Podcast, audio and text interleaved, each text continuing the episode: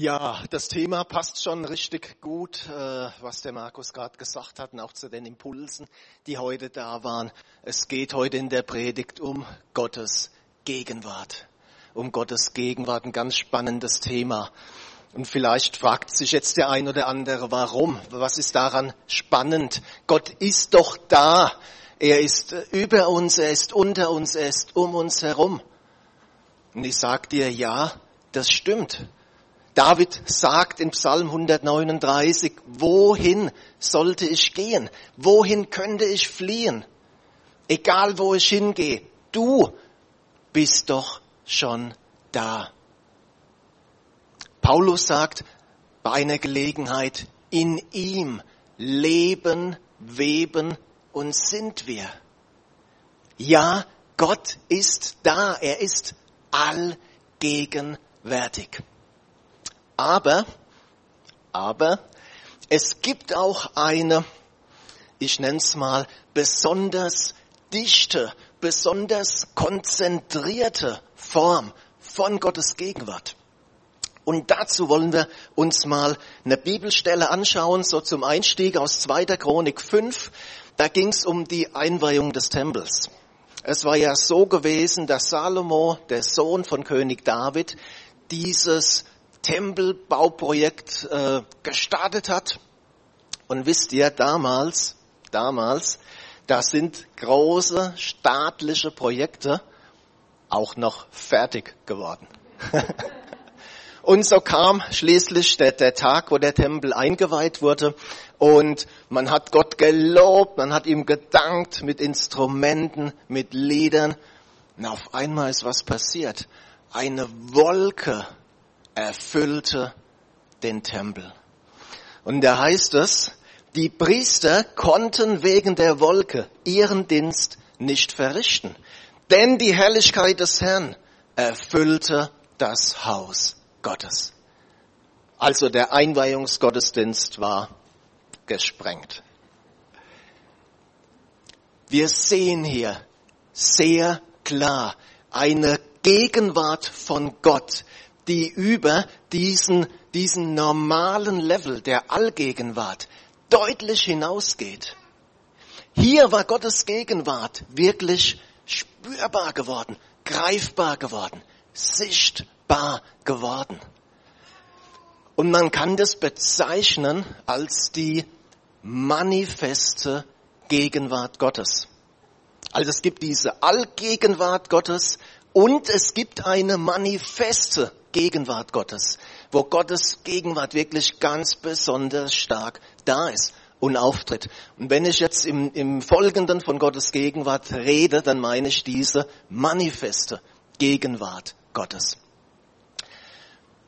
Warum ist es so wichtig, dass wir Gottes Gegenwart haben, dass wir sie in unserem Leben haben, in unserer Familie haben, in unserer Gemeinde haben? Ich sag's Einfach mal so, wenn Gottes Gegenwart da ist, gehen die Dinge so viel einfacher. Wenn Gottes Gegenwart da ist, kommen Dinge in Bewegung, die wir von uns aus, von uns alleine aus, nie in Bewegung bringen könnten. Wenn Gottes Gegenwart da ist, kommen seine Möglichkeiten auf unser unmöglich. Wenn Gottes Gegenwart da ist, kommt seine Grenzenlosigkeit auf unsere Begrenztheit. Und lasst uns einfach mal ein bisschen in die Bibel schauen, mal, mal ein paar Beispiele, was Gottes Gegenwart bewirkt. Gottes Gegenwart bewirkt Orientierung. Und wir sehen das sehr gut bei dem Volk Israel. Israel, die, die waren ja aus Ägypten ausgezogen. Der Weg führte sie durch die Wüste. Und ich weiß jetzt nicht, wer von euch schon mal in einer, in einer richtigen Wüste war. Also ich war schon mal in der judäischen Wüste gewesen und äh, die, die Wanderwege, die sind da schon relativ gut markiert. Ähm, trotzdem musste also dein Kopf zusammenhalten und musst wissen, was du tust. Und um wie viel mehr jetzt in so einer richtigen großen Wüste. Also da brauchst du entweder sehr gutes Kartenmaterial, am besten noch GPS, oder du brauchst einen sehr guten Führer. Und den hatte Israel gehabt. Es heißt in 2. Mose, und der Herr zog vor ihnen her, am Tage in einer Wolkensäule, um sie den rechten Weg zu führen, und bei Nacht in einer Feuersäule, um ihnen zu leuchten, damit sie Tag und Nacht wandern konnten. Orientierung. Ich glaube, es gab kaum eine Zeit wie die heutige, wo es so wichtig ist, dass wir Orientierung haben. Es gibt so viele Stimmen um uns herum. Mach das auf jeden Fall. Mach das auf gar keinen Fall. Oder wenn das machst, dann mach's nur auf die und die Weise. Und es ist so wichtig, dass wir lernen, selbst Gottes Reden für unser Leben zu hören. Gerade für die Bereiche, wo die Bibel nichts äh, Verbindliches sagt. Ja, Gottes Reden und die Aussagen der Bibel, es wird sich nie widersprechen. Und wenn dann, dann ist es nicht Gott, der redet. Aber es gibt viele Bereiche, wo die Bibel nichts sagt und wo wir Gottes individuelle Führung, individuelle Leitung brauchen. Und wenn wir die brauchen, dann brauchen wir seine Gegenwart in unserem Leben. Was bewirkt Gottes Gegenwart noch? Gottes Gegenwart bewirkt Heilung. Das äh, Lukas-Evangelium berichtet von der, von der Situation mit Jesus. Da heißt es, es geschah an einem der Tage, dass er Jesus lehrte und es saßen da Pharisäer und Gesetzeslehrer, die aus jedem Dorf von Galiläa und Judäa und aus Jerusalem gekommen waren und des Herrn Kraft war da, damit er heilte. Und ihr wisst vielleicht, wie es weitergeht. Da kommen diese vier Männer, die bringen ihren Freund mit, den Gelähmten, hatten aber ein Problem. Als sie ankamen, war da ein großes Schild wegen Überfüllung geschlossen. Alle Einkaufswagen schon weg, bitte warten. Sie haben sich aber damit nicht zufrieden gegeben. Ja, die sind hoch aufs Dach und sind vom Dach rein. Macht es bitte nicht beim Supermarkt, okay? Ähm, und, und wisst ihr, wer, wer war denn da? Wer war denn da? Da waren die Pharisäer, da waren die Schriftgelehrten, ja? Das waren die, die, die Oberkritiker, die alles immer besser wussten, die an allem irgendwas auszusetzen hatten, die sich für ganz weit vorne hielten, in Wahrheit aber von Gott ganz weit weg waren. Also ein super Umfeld eigentlich für Zeichen und Wunder. Ja? Ein, ein super Umfeld. Aber wisst ihr, was viel wichtiger war? Da war noch was anderes da. Nämlich Gottes Kraft zur Heilung war gegenwärtig. Und als sich der Glauben dieser vier Freunde mit dieser Kraft verband, geschah das Wunder. Und Jesus heilte den Gelähmten. Zuerst an der Seele und dann am Leib. Gottes Gegenwart bewirkt Heilung. Gottes Gegenwart bewirkt auch Befreiung. Und da gibt es einen Vers in Jesaja 10, das ist so ein bisschen geheimnisvoller Vers.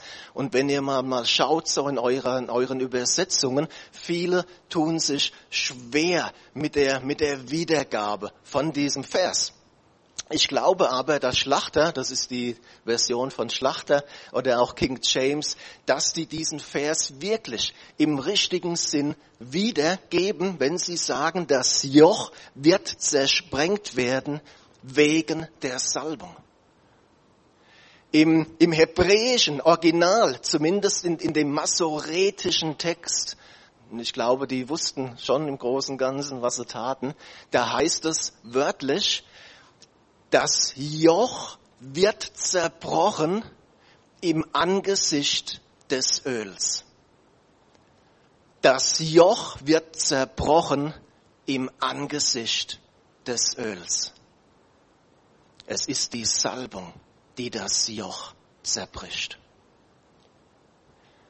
Hier ging es um die Befreiung von ausländischen Feinden. Ja, wir heute, wir kämpfen nicht gegen Menschen. Unser Kampf ist nicht gegen Fleisch und Blut. Wir heute haben andere Feinde, Mächte, Gewalten. Unser Kampf ist ein geistlicher Kampf.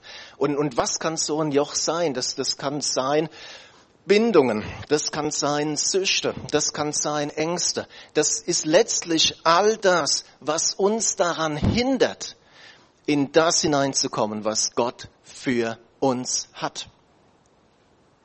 Die Salbung zerbricht das Joch. Gottes Gegenwart zerbricht jedes Joch über unserem Leben. Und noch ein Punkt. Gottes Gegenwart bewirkt Überführung und Erweckung.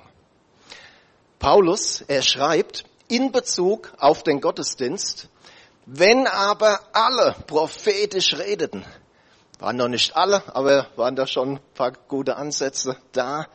Wenn aber alle prophetisch redeten und es käme ein Ungläubiger oder Unkundiger hinein, der würde von allen überführt und von allen gerichtet. Was in seinem Herzen verborgen ist, würde offenbar. Und so würde er niederfallen auf sein Angesicht, Gott anbeten und bekennen, dass Gott wahrhaftig unter euch ist. Wisst ihr, es ist absolut gut und okay, wenn wir Konzepte haben. Es ist absolut gut, wenn wir Sachen planen, wenn wir Dinge vorbereiten. Ja, also die, die Predigt, die, die habe ich nicht auf der Herfahrt irgendwie, war keine Eingebung, die habe ich vorbereitet und das will Gott auch. Aber all unser Tun, all unser Machen, all unsere Methoden, dürfe nie ein Ersatz sein für Gottes Gegenwart. Alles, was wir machen, kann Gottes Gegenwart fördern, aber es kann es nie ersetzen. Und das ist der große Unterschied zu einer toten Religion. Wenn Gott hier redet, wenn er heilt, wenn er befreit, wenn er in das Leben eines Menschen eingreift, dann macht er es, weil er hier gegenwärtig ist, weil er hier präsent ist. Und deswegen sollte seine Gegenwart immer unsere Priorität Nummer eins sein. Und was können wir machen, um diese Gegenwart zu fördern? Ich will mal andersrum anfangen. Was können wir machen, um Gottes Gegenwart zu behindern? Und da gibt's natürlich ziemlich viel, ist klar, aber ich möchte mich heute mal auf drei Punkte konzentrieren. Drei Punkte, die, ich sag mal, eine Erfolgsgarantie haben. Ja? Also wenn du Gottes Gegenwart verhindern möchtest, dann mach eines davon und du wirst damit Erfolg haben. Drei Punkte geistliche Rebellion.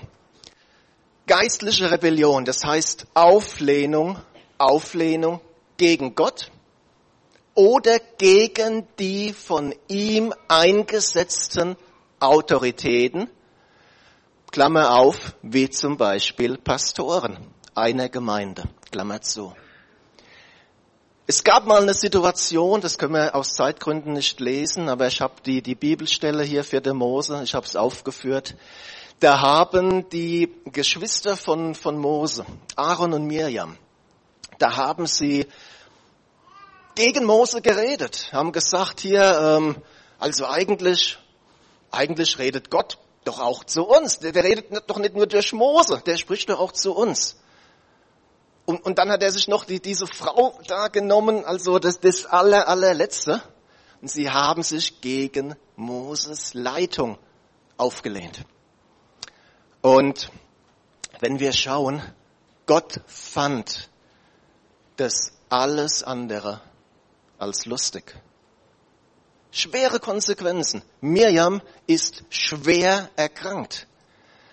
Und da sehen wir übrigens an dieser Stelle sehr schön den Zusammenhang zwischen geistlicher Rebellion und Krankheit. Ja, selbstverständlich, das wisst ihr, wir hatten schon ja eine, eine, komplette Predigt mal gehabt über Krankheitenheilung. Natürlich kann ich nicht jede Krankheit auf Rebellion zurückführen. Natürlich kann ich nicht sagen, jede Krankheit hat ihre Ursache in Sünde. Das wäre vollkommen falsch und unbiblisch. Aber es gibt auch diese Zusammenhänge. Und die kann ich auch nicht leugnen. Das wäre genauso. Das wäre genauso falsch. Ich weiß sehr wohl, Unterordnung, das ist etwas, wo gerade wir als Deutsche es schwer, schwer damit haben. Und ich sag mal ganz klar, Unterordnung hat natürlich immer auch ihre Grenzen. Zum Beispiel in, in klaren Aussagen der Bibel, ja. Aber es gibt so eine, so eine rebellische, stolze Grundhaltung. Mir hat keiner irgendwas zu sagen. Und davor sollten wir uns einfach hüten. Die Folge war nicht nur die Erkrankung von Miriam, die Folge war, dass die Wolke von der Stiftshütte wegging. Gottes Gegenwart sich zurückzog. Weiterer Punkt. Götzendienst. Der Götzendienst war einer der Hauptursachen für die Zerstörung Jerusalems durch die Babylonier. Ezekiel beschreibt hier in einer Vision, wie sich Gottes Herrlichkeit aus der Stadt Jerusalem entfernte und so letztlich den Weg frei machte für die Zerstörung durch die Feinde. Jetzt wird heute gehe ich mal davon aus, zumindest so in unseren Breitengraden, es eher seltener sein, dass jemand die Sonne anbetet. Aber Götze ist alles, was den Platz in meinem Herzen einnimmt, der nur Gott zusteht. Und das können Dinge sein, an, an sich genommen, gute Dinge wie Beruf, wie Geld, ja sogar äh, wie Ehepartner, wenn das auf dem Thron meines Herzens sitzt, der alleine Christus gehört, dann ist das ein Götze. Und da müssen wir wirklich schauen, dass unsere Prioritäten stimmen. Jesus, er muss die Priorität Nummer eins sein. Gott ist ein eifersüchtiger Gott und er wird seine Gegenwart nicht mit anderen Göttern teilen in unserem, in unserem Leben. Und noch ein dritter Punkt. Okkulte Praktiken in jeder Form. Der abgefallenen Kirche der Endzeit wird ein, ein besonders schwerer Vorwurf gemacht in Offenbarung 18. Zauberei. Und wisst ihr, Okkultismus, das sind, das sind nicht nur die Hardcore-Sachen, also irgendwelche Teufelsmessen oder Voodoo-Rituale oder sonst was. Okkulte Praktiken, das ist alles, alles, was in den übernatürlichen Bereich hineingeht und seine Quelle, seine Wurzel nicht in der Bibel, nicht in Christus hat. Alternative Heilmethoden. Ich rede nicht von Heilpflanzen, ja, versteht mich nicht falsch. Die haben ja einen Wirkstoff. Das ist was, letztlich was Natürliches, was Wissenschaftliches erklärbar. Aber Dinge wie Akupunktur, Dinge wie Homöopathie, was in einen übernatürlichen Bereich hineingeht, aber nicht in Christus gegründet ist. Lass die Finger davon. Ich weiß, dass das helfen kann. Ich weiß es. Ich kenne viele Zeugnisse von Leuten, dass das helfen kann. Ja. Aber das hilft dir in einer Sache und du kriegst in drei anderen Probleme. Lass die Finger von diesen Dingen. Wenn wir übernatürliche Hilfe brauchen, da haben wir einen Namen, Jesus Christus, und er hilft und heilt ohne, garantiert ohne Nebenwirkungen.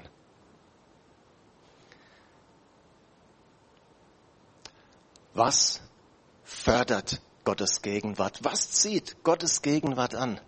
Und auch da nochmal drei Punkte. Das erste ist, und das äh, war im Grunde genommen so, wie es der Ronny vorhin in dem Impuls gesagt hat, Umkehr. Umkehr. Wenn ich merke, ich habe einen Fehler gemacht, ja, wenn ich erkenne, ich habe hier was falsch gemacht und mir tut es leid und ich wende mich davon ab, das ist Umkehr. Die, die, die Worte im, im äh, hebräischen Schuf oder im, im griechischen äh, für, für, für Buße tun, das heißt wirklich wörtlich auch umkehren. Also ich gehe in eine Richtung, ich merke auf einmal, hey, ich bin hier auf dem falschen Weg und kehre wieder zurück. Ganz einfach. Das ist Umkehr. Das ist oft ganz unkompliziert und einfach. Nur, nur wir neigen manchmal dazu, die Dinge so kompliziert zu machen. Ganz einfach. Und Gott sagt, kehrt um zu mir und ich kehre um zu euch. Und vielleicht waren, was wir gerade gesprochen haben von diesen drei Dingen, vielleicht hatte ich da etwas davon angesprochen. Oder vielleicht hat dir Gott was anderes gezeigt, wo er sagt, hey, das und das stört meine Gemeinschaft mit dir. Und dann können wir davon umkehren. Gottes Hand ist immer ausgestreckt. Und wir wollen es nachher, hatten es im Lobpreis gemacht, das war gut, und nachher auch nochmal konkret ähm, Gelegenheit wirklich da, dafür geben. Umkehr, Umkehr zu Gott. Ein zweiter Punkt, Gemeinschaft. Jesus sagt, wo zwei oder drei in meinem Namen versammelt sind, bin ich mitten unter ihnen. Hast du mal gezählt heute? Sind viel mehr als zwei oder drei. Deswegen war es eine gute Entscheidung, heute hier in den Gottesdienst zu kommen. Susite hat am Donnerstag kleine OP gehabt, ist, ist super gelaufen, aber hast danach natürlich äh, bisschen noch zu, zu, zu kämpfen zu machen und hat aber gesagt heute Morgen, ich gehe hier in den Gottesdienst. Super, super Entscheidung, super Entscheidung, dass du da bist. Ja, natürlich, wir, wir, wir brauchen diese persönliche Gemeinschaft mit Gott, nur er und ich. Das ist ganz wichtig. Aber wir brauchen auch die Gemeinschaft untereinander. Und es ist einfach nochmal eine besondere Verheißung von Gott, wenn zwei oder drei versammelt sind. Und deswegen ist es einfach gut und wirklich auch als Ermutigung. Ähm, wir sollen unser Leben nicht als Einzelkämpfer führen. Und es ist gut, wenn du in einer Kleingruppe bist, in einem Hauskreis bist, im Israelkreis bist, ja, wenn du einfach Gemeinschaft hast auch mit anderen Christen in einem vertrauten Rahmen, um Dinge zu besprechen, um füreinander zu beten. Es liegt eine Verheißung Gottes drauf. Er ist gegenwärtig. Und noch ein dritter, dritter Punkt als Geheimtipp, Lobpreis und Anbetung. Psalm 22 sagt uns, Gott wohnt im Lobpreis seines Volkes. Die meisten von uns, denke ich, haben eine Adresse. Bei uns ist Biblis, Neue Friedhofstraße, da findest du uns. Gott hat auch eine Adresse. Die Adresse heißt Lobpreis. Da findest du Gott. Wenn wir Gott loben, ist er da, ist er gegenwärtig. Anbetung, ganz ähnlich. Jesus sagt, Gott ist Geist und wir müssen ihn im Geist und in der Wahrheit anbeten. Anbetung von Geist zu Geist ist eine der intimsten Formen der Gemeinschaft, die es gibt. Lobpreis und Anbetung hatten letztes Jahr mal eine Predigt gemacht. Wisst ihr, wisst ihr noch den Unterschied? Im Lobpreis mache ich Gott groß. Lobe ihn für das, was er ist, für das, was er getan hat. In der Anbetung mache ich mich vor Gott klein gebe mich ihm hin, erkenne seine Herrschaft über meinem Leben an. Und dort ist Gott gegenwärtig. Wir es zu Hause machen alleine oder hier im Gottesdienst. Gottes Gegenwart, das Beste, was uns passieren kann. Hanna, kannst gerne schon mal nach vorne kommen?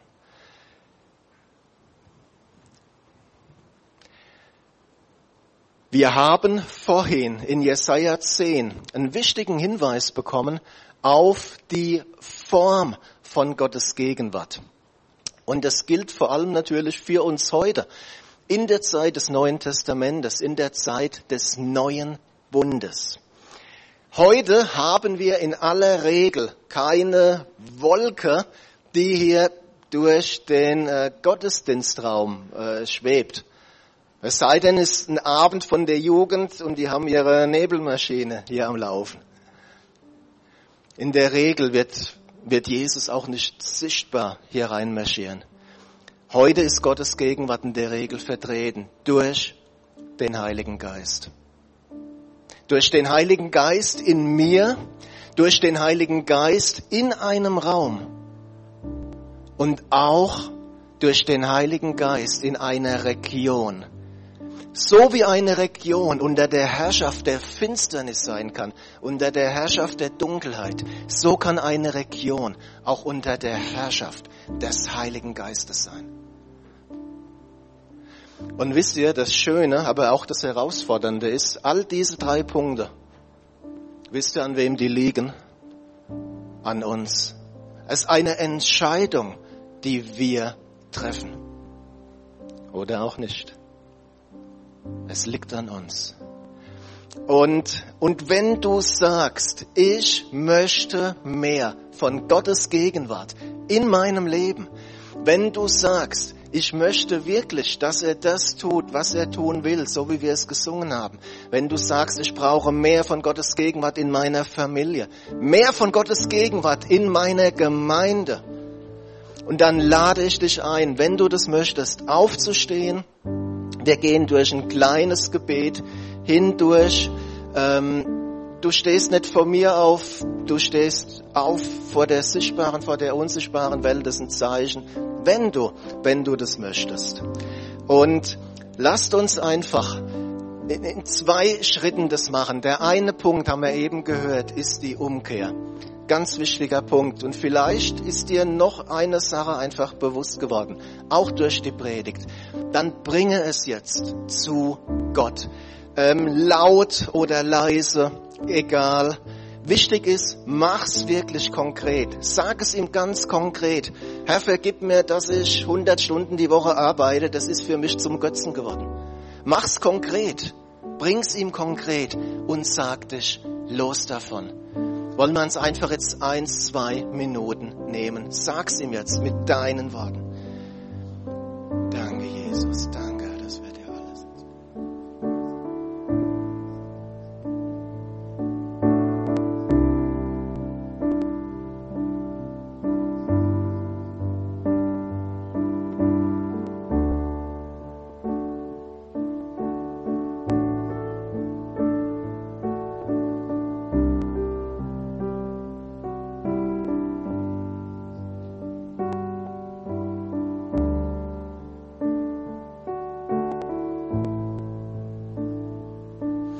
Jesus, und du sagst, Herr, wenn wir unsere Sünden bekennen, bist du treu und gerecht, dass du sie vergibst.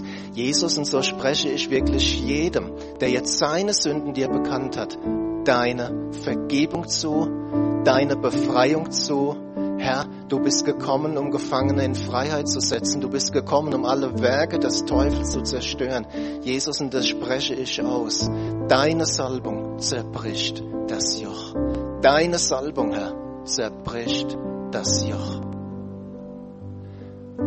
Und lasst uns einfach jetzt noch einen Schritt weiter gehen. Wir haben gehört, es ist wirklich eine Entscheidung. Wir müssen uns für Gottes Gegenwart auch entscheiden. Und ich will einfach ein kurzes Gebet sprechen und, und kling dich innerlich mit ein und bekräftigst am Ende mit deinem, mit deinem Amen.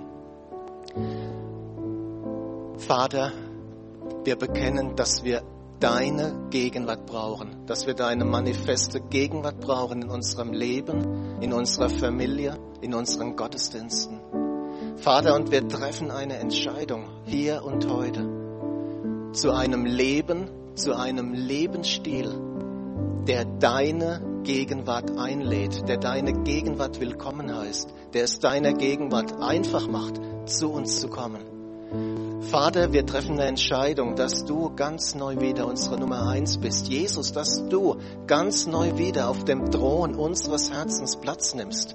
Auf dem Thron unserer Ehen, auf dem Thron unserer Familien, auf dem Thron unserer Gemeinde. Herr, wir sagen, die Tür ist offen. Jesus, komm du. Komm du mit deiner Gegenwart. Herr, deine Herrlichkeit soll uns erfüllen. Deine Herrlichkeit soll die Gemeinde und unsere Familien ganz neu erfüllen. Heiliger Geist, wir brauchen dich. Heiliger Geist, erfüll uns. Heiliger Geist, rühr du uns neu an. Wehe, wirke, so wie du es möchtest. In Jesu Christi Namen. Amen. Amen.